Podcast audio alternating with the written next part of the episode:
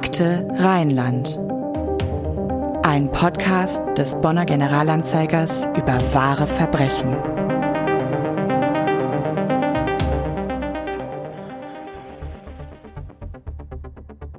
Generalanzeiger Bonn, 10. September 2011. Eine Ruine zwischen lauter properen Häuschen. Das Reihenhaus an der Adendorfer Straße, das im Februar durch eine Gasexplosion zerstört wurde, sieht noch genauso trostlos und verwüstet aus wie unmittelbar nach dem Unglück. Durch die leeren Fenster und Türhöhlen geht der Blick bis in den rückseitig liegenden Garten. Im Erdgeschoss steht in der Küche die Kühlschranktür offen, Trümmer liegen unter dem Carport, aus dem Fenster im Obergeschoss weht ein Vorhang. Herzlich willkommen zu einer neuen Folge von Akte Rheinland.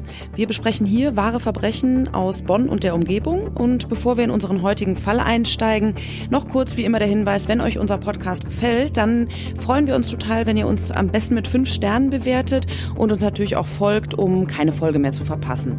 Am besten aktiviert ihr bei Spotify dann auch noch diese kleine Glocke. Dann werdet ihr nämlich immer benachrichtigt, wenn es eine neue Episode gibt. Und für diese Episode heute begeben wir uns an einen Ort ganz in der Nähe von Bonn und zwar nach Meckenheim. Den Fall hat unsere Volontärin Maike Felden recherchiert, die mir auch im Studio gegenübersteht. Hallo Maike. Hallo Anna, ich freue mich auf jeden Fall sehr, dass ich wieder hier sein darf. Bevor wir in den Fall einsteigen, gibt es hier eine kleine Inhaltswarnung. Es wird in dieser Episode teilweise um Suizid gehen. Weil das nicht von vornherein ersichtlich ist, weisen wir an dieser Stelle hier einmal darauf hin, damit ihr selbst entscheiden könnt, was ihr damit macht. Ich werde in die Shownotes auch nochmal die genaue Stelle reinschreiben, dann könnt ihr diesen Part gegebenenfalls auch überspringen. Jetzt soll es aber losgehen, Maike. Welchen Fall hast du uns heute mitgebracht? Heute geht es um einen Fall, der mittlerweile bereits 13 Jahre alt ist oder 13 Jahre her ist, den aber ähm, die Menschen in Meckenheim und Umgebung wahrscheinlich nicht vergessen haben. Also ganz kurz vielleicht, damit ihr euch ein Bild machen könnt, wenn ihr nicht von hier kommt. Meckenheim, das ist so eine Art Schlafstadt nennt man das aus Bonner Sicht. Also das ist nicht äh, despektierlich gemeint. Das heißt einfach nur, dass da sehr viele Menschen wohnen, die in Bonn tagtäglich arbeiten, aber eben in Meckenheim leben. Das ist also sehr nah an Bonn gelegen, praktisch erreichbar. Und Meckenheim ist im Zusammenhang damit, dass Bonn ja Regierungssitz war früher, sehr stark als Stadt gewachsen. Bis heute ist das eine Stadt, in der viele Bundesbedienstete wohnen, die gibt's ja hier immer noch. Und das Bundeskriminalamt, das ist vielleicht ganz interessant, hat seinen Sitz auch in Meckenheim. Es gibt da aber auch, das ist dann irgendwie vielleicht die andere Seite der Stadt, ganz viel Landwirtschaft, viele Felder und daraus, dass Meckenheim auch Apfelstadt, Rosenstadt oder auch Baumschulstadt genannt wird, ergibt sich schon, was auf diesen Feldern vorrangig passiert. Vor allem der Obstanbau und die Baumschulen, die sind ein ganz wichtiger Wirtschaftsfaktor dort. Und jetzt ein kleiner Fun Fact, bevor es gleich gar nicht mehr lustig ist. Viele von euch kennen ja bestimmt diesen Grafschafter Goldsaft. Unbezahlte Werbung, sage ich an dieser Stelle. Also diesen, diesen total klebrigen, süßen Sirup in dieser gelben Pappdose. Ich glaube, inzwischen gibt's das auch in so einer... In so einer Tube. In so einer Tube, mhm. genau. Das kann man sich dann zum Beispiel aufs Brot schmieren. Und dieser Sirup kommt aus Meckenheim. Geil, habe ich zu Hause stehen und gestern noch gefrühstückt. Ja, guten Appetit. Dankeschön. Die Gegend, über die wir hier heute sprechen, die Adendorfer Straße, das ist eine, ja, eine gut bürgerliche Ecke, kann man sagen, von Meckenheim. Dort stehen größere Einfamilienhäuser, aber auch viele hübsche kleinere Reihenhäuschen. Ja, und genau dort in dieser, ich sag mal, sehr idyllischen, friedlichen Gegend, da passiert am 15. Februar 2011 etwas, das bis heute in vieler Hinsicht schwer zu begreifen ist. Ja, du hast es schon ganz gut eingeleitet. Der Fall, über den wir sprechen, der ist tragisch und auch super traurig irgendwie zugleich. Aber vor allem finde ich, dass es unfassbar ist und ich konnte es nicht begreifen bei der Recherche. Und am Morgen des 15. Februars 2011 explodierte in Meckenheim nämlich ein Reihenhaus und eben genau in dieser Adendorfer Straße, über die du gerade eben gesprochen hattest. Generalanzeiger Bonn 15. Februar 2011. Wie die Polizei mitteilt, ereignete sich die Explosion gegen 9.10 Uhr in einem Reihenmittelhaus an der Adendorfer Straße. Große Teile der vorderen Hausfront stürzten bei der Detonation ein. Weitere Bereiche waren akut einsturzgefährdet. Augenzeugen berichteten, es habe am Morgen einen lauten Knall gegeben. Es hörte sich an, als würde eine Bombe einschlagen, sagte eine Nachbarin. Ja, was wir gerade gehört haben, das klingt dramatisch, das ist dramatisch und natürlich kommen sofort Rettungskräfte zum Einsatz. Der erste, der vor Ort ist, das ist Günther Wiegershaus und zwar der Chef der Meckenheimer Feuerwehr und zwar als Einsatzleiter. Und Günther Wiegershaus, der ist übrigens bis heute genau das, nämlich Chef der Meckenheimer Freiwilligen Feuerwehr. Und er erinnert sich auch noch sehr gut an diesen Morgen, an diesen 15. Februar vor 13 Jahren.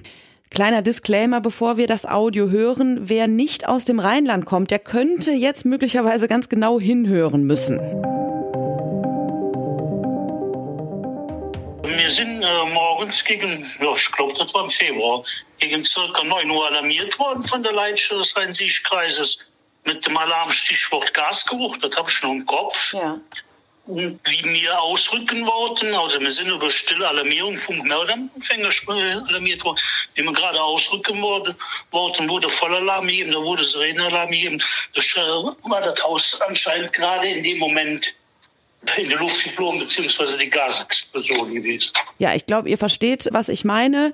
Aber was Günther Wiegershaus da berichtet, von dem, was er und seine Leute an der Adendorfer Straße vorgefunden haben, das ist wirklich erschütternd. Wie wir äh, da eingetroffen sind, ich war da auch als Erster, als Einsatzleiter vor Ort. Da wurde der Sohn schon, äh, da war ja eine Mutter und ein Sohn mit dabei. Mhm. Der Sohn wurde schon vom Rettungsdienst äh, draußen medizinisch versorgt. Und äh, bei der näheren Erkundung hat sich dann ergeben, dass die Mutter quasi auf der Rückseite des Hauses da im Garten lag. Die wurde auch umgehend medizinisch dann versorgt. Und äh, er konnte dann wahrnehmen, dass das Haus zum Teil eingestürzt war und links und rechts waren auch Schwerbeschäden an den Häusern. Wir haben dann die Häuser direkt nochmal versucht abzusuchen, beziehungsweise die Leute, die da noch waren, äh, Sicherheit gebracht und so außer, außerhalb des Gefahrenbereiches. Das ist wirklich einfach super schrecklich. Der 18 Jahre alte Sohn der in dem Reihenhaus lebenden Familie, der ist durch die Explosion einfach auf die Straße, also zur Vorderseite des Hauses herausgeschleudert worden. Und seine 57-jährige Mutter wiederum, die finden die Rettungskräfte eben im Garten also sie ist aus dem hinteren Teil des Gebäudes rausgeschleudert worden und sie war auch zu dem Zeitpunkt nicht mehr ansprechbar und wird dann auch mit einem Hubschrauber in die Klinik nach Köln-Meerheim gebracht. Die ist nämlich spezialisiert auf Brandverletzungen. Der Sohn, der wurde per Rettungswagen ins Krankenhaus gebracht. Ja, da kann man sich leicht ausmalen, wie groß die Wucht dieser Explosion gewesen sein muss. Ich schätze mal, die war auf jeden Fall enorm. Das Haus hat auch sehr, sehr starke Schäden davon getragen und die Rettungskräfte, die mussten erstmal befürchten, dass es auch einsturzgefährdet ist. Das ist halt vor allem so dramatisch, weil eine Person zu diesem Zeitpunkt immer noch vermisst wird. Der Vater? Ganz genau, ne? Zu dieser Familie gehört eben noch ein Vater und der ist eben auch 57 Jahre und das berichtet der Sohn jetzt den Feuerwehrleuten. Der war zu dem Zeitpunkt der Explosion definitiv im Haus. Und zwar wurde er da im Keller vermutet. Okay, aber warum suchen jetzt die Rettungskräfte nicht einfach im Keller? Wie gesagt, es musste zu diesem Zeitpunkt erstmal befürchtet werden, dass das Haus oder Teile davon einstürzen können. Und das heißt erstmal absichern. Mhm. Hier haben die Rettungskräfte dann quasi Glück im Unglück, denn einer der Feuerwehrmänner, der mit alarmierten Feuerwehr in Rheinbach, ist auch Statiker und somit bestens geeignet, hier die Lage mal einzuschätzen. Also die konnten natürlich nicht einfach da in den Keller stürmen, mhm. weil sie Angst haben mussten, dass sie ja. dann selbst da quasi unter Trümmern äh, begraben werden. Als die Lage dann abgesichert ist und man sagen kann, nein, hier stürzt erstmal nichts ein, das ist so dann um die Mittagszeit, da können die Rettungskräfte dann in den Keller gehen und dann wird der Vater tatsächlich genau dort im Keller auch gefunden. Und leider können die Helfer auch nichts mehr für ihn tun, sondern nur noch seinen Tod feststellen am Ende. Ja, richtig. Das hat Günter Wiegershaus mir auch erzählt. Mhm. Da war sehr schnell, also so auf den ersten Blick klar, dass dieser Mann nicht mehr am Leben ist und der hatte auch sehr starke Brandverletzungen. Im Gegensatz zu ihm überleben sein Sohn und seine Frau diese Explosion zum Glück. Ja, das kann man auf jeden Fall sagen. Damals sagten die beiden auch dem Generalanzeiger, dass die körperlichen Wunden natürlich heilen würden, dass sie aber auf jeden Fall einige Zeit brauchen, um diese Erlebnisse und diese Explosion erstmal selig zu verarbeiten. Ja, das, das kann ich mir vorstellen, wenn man wirklich nichts ahnend, nur knapp dem Tod entkommt, auf die Straße geschleudert wird, das eigene Zuhause explodiert. Ja, und dann kommt ja hinzu, dann stellt sich ja recht schnell noch heraus, wie das Ganze passiert ist. Denn diese Explosion, die gab es nicht wegen eines technischen Defekts, oder? Ja, es gab auf jeden Fall einen Defekt, aber der wurde leider gezielt herbeigeführt. Und zwar vom Familienvater. Dieser hatte nämlich die Gasleitung im Keller manipuliert und so die Explosion quasi herbeigeführt. Weiß man, was der Mann für Beweggründe hatte, sich und gleich das ganze Haus äh, in die Luft zu sprengen? Die Staatsanwaltschaft schloss die Ermittlungen einige Wochen nach dem Vorfall ab und sie kam zu dem Schluss, dass viele Indizien für einen Suizid sprachen. Also bei der Vermutung ist es auch geblieben. Da gab es keine neuen Erkenntnisse. Bevor wir darauf noch etwas näher eingehen, was mich noch interessieren würde, bei diesem gesprengten Haus handelt es sich ja um ein Reihenhaus, ein Reihenmittelhaus, um genau mhm. zu sein. Also mit anderen Häusern rechts und links verbunden. Haben die Häuser direkt nebendran denn auch Schäden von der Explosion davongetragen? Also die direkten Nachbarn, die haben mehrmals mit auch Reportern des Generalanzeigers über das Ereignis gesprochen und sie hatten großes Glück. Zum einen, weil sie zum Zeitpunkt der Explosion im Urlaub waren und sie waren quasi auf der Heimfahrt. Da sagte der Taxifahrer ihnen, dass er sie nicht in ihre Straße bringen könne. Mhm. Sie durften auch erstmal natürlich nicht ins Haus, weil das nebendran natürlich auch akut einsturzgefährdet war. Sie konnten erst drei Tage später wieder nach Hause quasi. Wir haben mal vertonen lassen, wie das damals in einem Artikel beschrieben wurde. Daheim bot sich ein Bild der Verwüstung. Das vor dem Haus stehende Auto sei mit Glassplittern übersät gewesen, die sich in den Lack sowie ins Verdeck gebohrt hätten, berichtet der Nachbar. Im Haus und im Garten waren Gegenstände heruntergefallen bzw. durch die Druckwelle zerstört worden. Das Dach war undicht und laut Schäfer waren fast alle Fenster kaputt. Und dann war da die Wand, an die sich das zerstörte Haus anschloss. Die laut dem Nachbarn 15 Zentimeter dicken Steine der Wand waren durch die Wucht der Explosion bis zu fünf Zentimeter nach innen gedrückt worden. Glücklicherweise war die Betonplatte, die den Fußboden des Erdgeschosses bildet, unbeschädigt geblieben. Die Nachbarn beziehungsweise dieser Nachbar, der da mit uns gesprochen hat, diese Familie hatte auch in anderer Hinsicht Glück, denn anders als das explodierte Haus selbst und das, das eine Nachbarhaus, also das Haus auf der einen Seite, musste ihr Reihenhaus nicht abgerissen werden. Genau, aber natürlich hatten sie trotzdem einfach jede Menge zu tun. Mhm. Nach und nach musste alles repariert werden und das dauerte laut dem Nachbarn allerdings auch sehr lange, weil das zerstörte Nachbarhaus erst ab Sommer 2012 abgerissen wurde, also mehr als ein ganzes Jahr später. So lange stand es als gespenstische Ruine in der Straße und neben Schaulustigen, die die Ruine natürlich sehen oder auch fotografieren wollten, sei die Solidarität aber auch enorm hoch gewesen, sagte der Nachbar.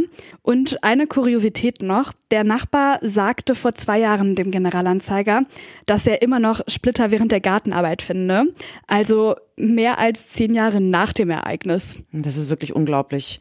Ja, der Generalanzeiger hat damals die Geschehnisse und auch die Ermittlungen verfolgt und ein Fotograf von uns, der war ja direkt vor Ort. Das ist der Wolfgang Henry. Der hat die Bilder von diesem explodierten Haus geschossen und uns jetzt im Nachhinein seine Eindrücke nochmal geschildert. Maike, du hast ja mit ihm gesprochen. Was hat Wolfgang Henry dir so erzählt? Das Ganze ist jetzt auch schon ein bisschen länger her. Dementsprechend mussten wir da so ein bisschen graben in den Erinnerungen. Aber ihm sind da trotzdem so einige Details in Erinnerung geblieben.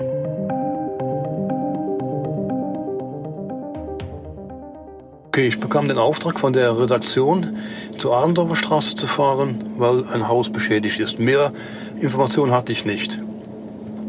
Bin dann dahin gefahren und als ich da ankam, war natürlich alles abgesperrt.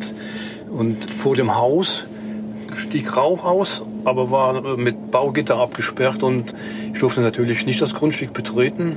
Habe dann von da, wo ich stand, Aufnahmen gemacht was ja okay war. Die Polizei, mit der Polizei hatte ich gesprochen. Das war alles okay so. Ich fand auch außerdem bemerkenswert, wie er das ganze Jahr beschreibt und was auch so seine Gefühle und Gedanken zu dem Fall waren. Ich kann mir vorstellen, dass es da auch ganz schön verbrannt und verkokelt gerochen haben muss. Konnte er sich daran noch erinnern oder wie es da ausgesehen hat? Ja, das konnte er auch eigentlich noch ganz gut. Ich bin nachher noch mal da gewesen. Da war das Haus soweit abgetragen war aber weiterhin abgesperrt und war praktisch nur der, der Keller war noch da. Da habe ich auch fotografiert, aber da war ich nicht so ganz mit zufrieden. Und dann habe ich einfach mit dem Nachbarn geklingelt und gefragt, ob ich mal auf seinem Grundstück fotografieren durfte, aufs Nebengrundstück. Er hatte gesagt, da wissen Sie was, gehen Sie mit hoch auf, auf den Balkon. Und dann habe ich oben vom Balkon aus runter fotografiert. Das war natürlich, sag ich mal, gute Perspektive. Damals gab es noch nicht so viele Drohnen. Deswegen war das unheimlich nett von dem Nachbar, dass ich da auf den Balkon konnte. Ja, dieser Fall an sich, also was dort passiert ist, das ist in, an sich schnell auserzählt. Allerdings müssen wir noch einen sehr wichtigen Aspekt besprechen, und zwar den des sogenannten erweiterten Suizids. Hier nochmal die Warnung, wenn es euch mit dem Thema nicht gut geht, dann schaltet am besten jetzt ab oder hört den Podcast nicht alleine. Das ist ein sehr guter Hinweis. Falls euch das Thema auch persönlich betrifft oder ihr Suizidgedanken habt, dann sucht euch Hilfe. Die findet ihr zum Beispiel unter der Nummer der Telefonseelsorge 0800 dreimal die 1 0 dreimal die 1. In akuten Fällen könnt ihr aber auch immer den Notarzt unter der 112 erreichen. Jetzt also zum Thema erweiterter Suizid. Das ist ja ein umstrittener Begriff. Mhm. Maike, weißt du, was das ist oder was das sein soll? Ich könnte mir jetzt vorstellen, dass es vielleicht nicht nur um den eigenen Suizid geht, sondern dass einfach noch mehr Menschen betroffen sind. Deswegen vielleicht erweitert? Ja, genau. Das Deutsche Ärzteblatt bezeichnet den erweiterten Suizid auch als Homizid-Suizid und als besonders schwerwiegende Form des Suizids. Suizid bedeutet ja Selbsttötung und Homizid bedeutet Tötung einer anderen Person, eines anderen Menschen, wörtlich. Also ganz richtig, wie du vermutet hast, weil mindestens ein weiterer Mensch mit betroffen ist. In unserem Fall sind es ja zwei weitere Personen, die allerdings Gott sei Dank nicht getötet wurden. Experten zufolge werden sowohl Suizid als auch Homizid meist am selben Ort oder in räumlicher Nähe sowie in rascher chronologischer Abfolge begangen. Dem deutschen Ärzteblatt zufolge sind die Täter statistisch gesehen meistens männlich und eher in einem etwas fortgeschrittenen Alter. In der Regel verwenden sie Schusswaffen. Jetzt kommt wieder etwas, das ein wenig zu unserem Fall passt. Die Opfer sind meistens ihre Partnerinnen, seltener die Kinder oder eben andere Personen. Bei uns waren die Opfer ja Ehefrau und Sohn des Täters, muss man in dem Fall sagen. Und bei Frauen ist es übrigens genau anders. Weibliche Personen nehmen eher ihre Kinder mit in den Tod. Ein anderer Fachartikel definiert den erweiterten Suizid wie folgt. Selbstmord nach vorangegangener Tötung mindestens einer anderen Person ohne deren Zustimmung und Wissen. Freiwilligkeit des Todes des Mitgenommenen wird impliziert, bleibt jedoch offen. Allgemeiner, Einverständnis zum Sterben ist nicht bei allen Beteiligten vorhanden oder nicht eindeutig vorhanden. Häufig handelt es sich um eine Mitnahme geliebter Personen oder Personen, für die man die Verantwortung trägt, wie beispielsweise des Ehe- oder Liebespartners Intimizid oder des Kindes Infantizid, Filizid.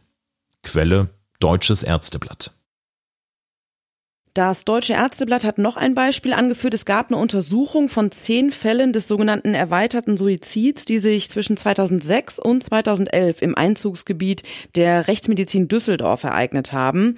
Bei allen zehn Fällen spielten Depressivität, psychiatrische Auffälligkeiten wie zum Beispiel narzisstische Persönlichkeitsmerkmale, emotionale Instabilität, Impulsivität und Substanzmissbrauch eine Rolle. In vier Fällen war der Waffenbesitz legal. Da handelte es sich um Jäger, also die hatten eben legal eine Waffe zu Hause. Mhm.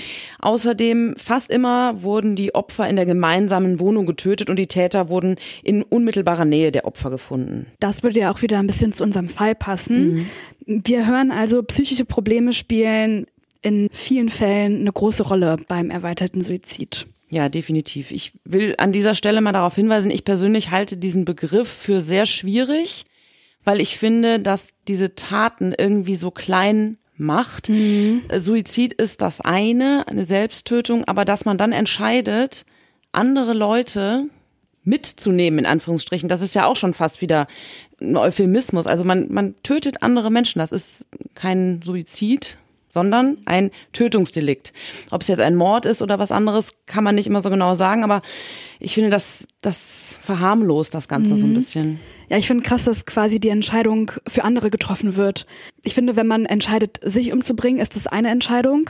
Und wenn man andere Leute mit reinzieht und die für ihr Leben lang schädigt, finde ich, das ist nochmal was ganz anderes. Und ich finde, da sollte man nicht nur drüber nachdenken, sondern diese Entscheidung sollte man niemals einfach so treffen. Ja und vielleicht auch in der Berichterstattung darüber oder wie man drüber denkt, ist dann vielleicht der erweiterte Suizid dann doch nicht der richtige Ausdruck. Trotzdem, wir können nur noch mal ganz eindringlich wiederholen, wenn ihr auch nur im entferntesten solche Gedanken habt, dann sucht euch bitte Hilfe. Diese Hilfe gibt es. Maike hat eben schon die Möglichkeiten genannt. Wir schreiben das auch noch mal in die Show Notes. Und wir kommen jetzt zum Ende dieser Episode. Schickt uns wie immer gern euer Feedback entweder per Instagram DM an Akte Rheinland, per Mail an podcast.ga.de oder aber ihr nutzt dieses hübsche kleine Antwortfeld bei Spotify. Da könnt ihr uns auch eure Meinung gerne sagen. Ich sage jetzt Dankeschön natürlich auch an dich, Maike. Hm, sehr gerne. Und vielen lieben Dank an euch fürs Zuhören. Bis zum nächsten Mal. Tschüss. Tschüss. Das war Akte Rheinland. Der GA-Podcast zu Kriminalfällen aus Bonn und der Region. Akte Rheinland ist eine Produktion der Generalanzeiger Bonn GmbH. Redaktion und Produktion Anna-Maria Bekes und Andreas Deik. Sprecher Daniel Dähling und Martin Busch. Intro und Outro Charlotte Pekel. Grafik Sabrina Stamp.